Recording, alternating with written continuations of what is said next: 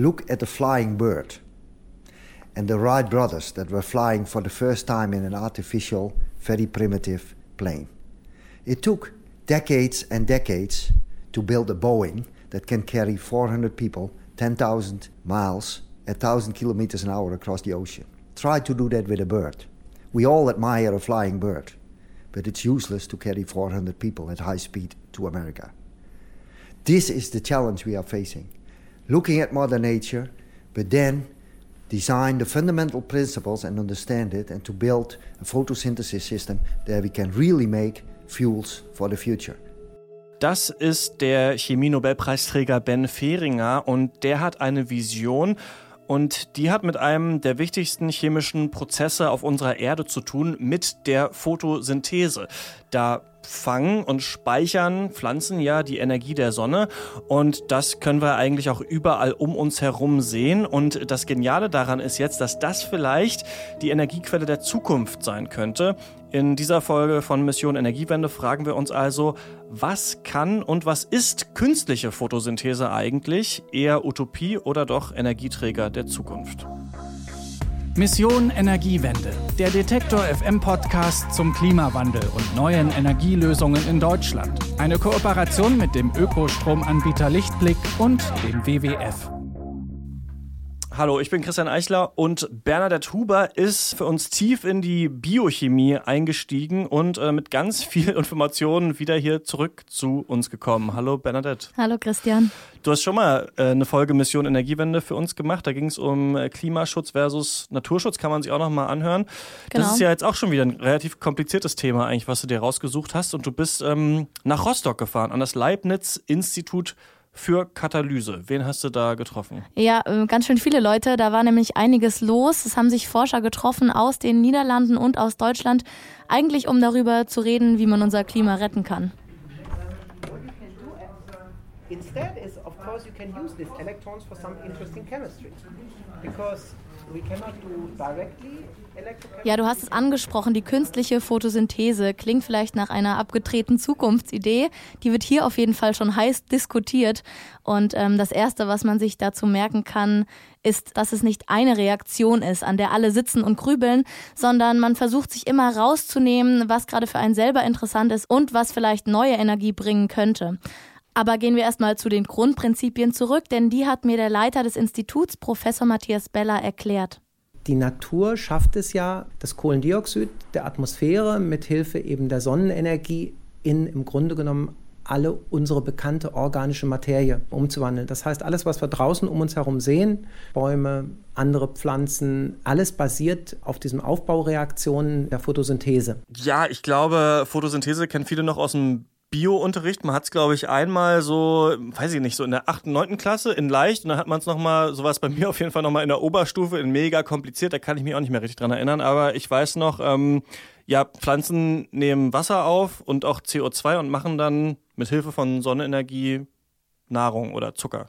Ja, sehr gut. Also da weißt du immerhin noch mehr als ich am Anfang dieses Beitrags. Mhm. Ich musste das auch erstmal alles nochmal nachlesen und recherchieren. Ähm, ich sag's mal noch ein bisschen genauer. Im ersten Schritt, da werden Elektronen angeregt. Du hast also elektrische Energie.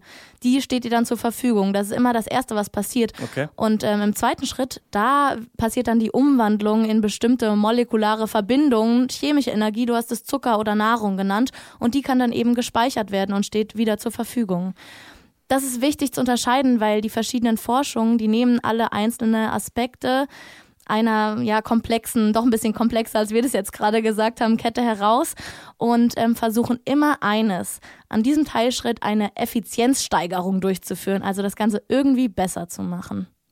Okay, also da sitzen verschiedene Forscher, gucken sich alle irgendwie Teile der Photosynthese an und wollen das irgendwie besser machen. Und das heißt ja dann im Umkehrschluss, äh, ja, dass die Pflanze dann doch jetzt gar nicht so gut ist, oder was darin? Das stimmt, irgendwie ist sie nicht ganz so gut. Wir hören nochmal Ben Fehringer vom Anfang. Artificial photosynthesis in Mother Nature is beautiful. The green plant converting yeah, sunlight, CO2 from the air with water into sugars, the building blocks that we use in daily life. But it's not very efficient. Nature had no need to make a very efficient industrial process. The efficiency overall is less than 1%. We should be able to do that much better. Also ich fasse zusammen, die Grundidee ist erstmal ziemlich erstaunlich und genial und die liefert uns eben die Natur.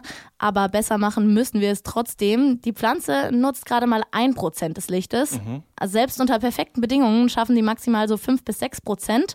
Ist ja auch logisch, eine Pflanze, die muss gerade mal wachsen. Wir wollen aber mehr, weil wir brauchen mehr Energie. Und hier kommt wieder das Beispiel vom Flugzeug am Anfang ins Spiel.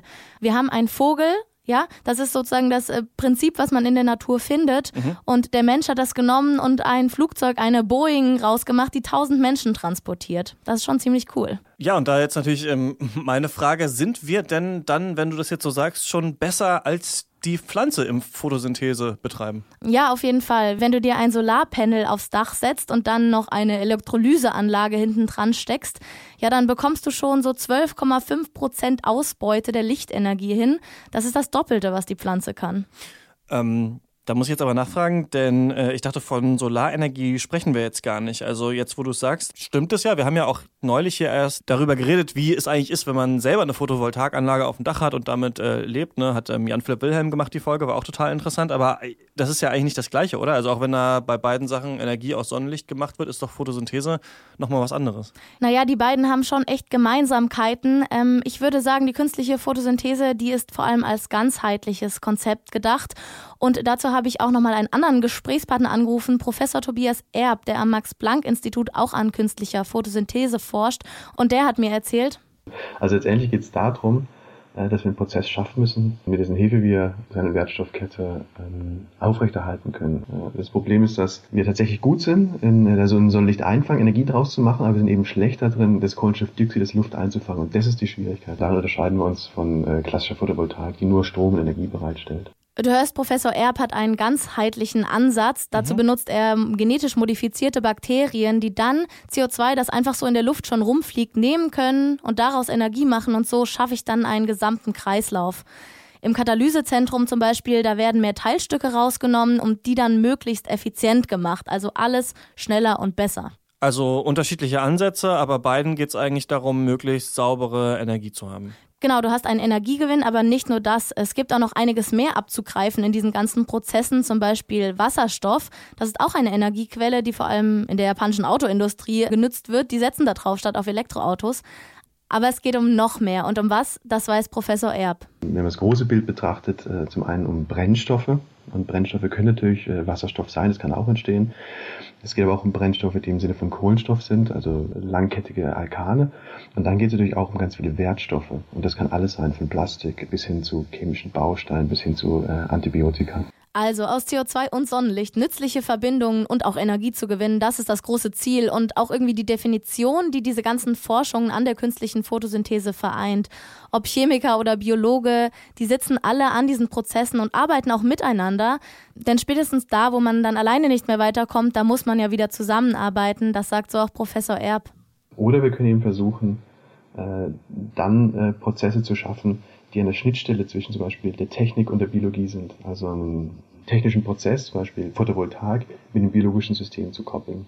Ähm, und da gibt es tatsächlich schon einige Fälle, wo es uns gelungen ist, Photovoltaik zum Beispiel mit lebenden Organismen zusammenzubringen, die etwas Nützliches produzieren. Dann verbinden wir praktisch äh, beide Welten miteinander, die technische Welt mit der biologischen Welt. Umso wichtiger also, dass hier Forscher, wie auch in Rostock passiert, zusammenkommen und sich austauschen.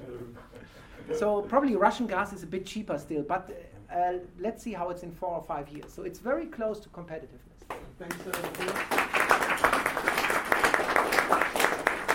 Ja, die Konferenz ist zu Ende. Die Forschung an der künstlichen Photosynthese wahrscheinlich noch lange nicht.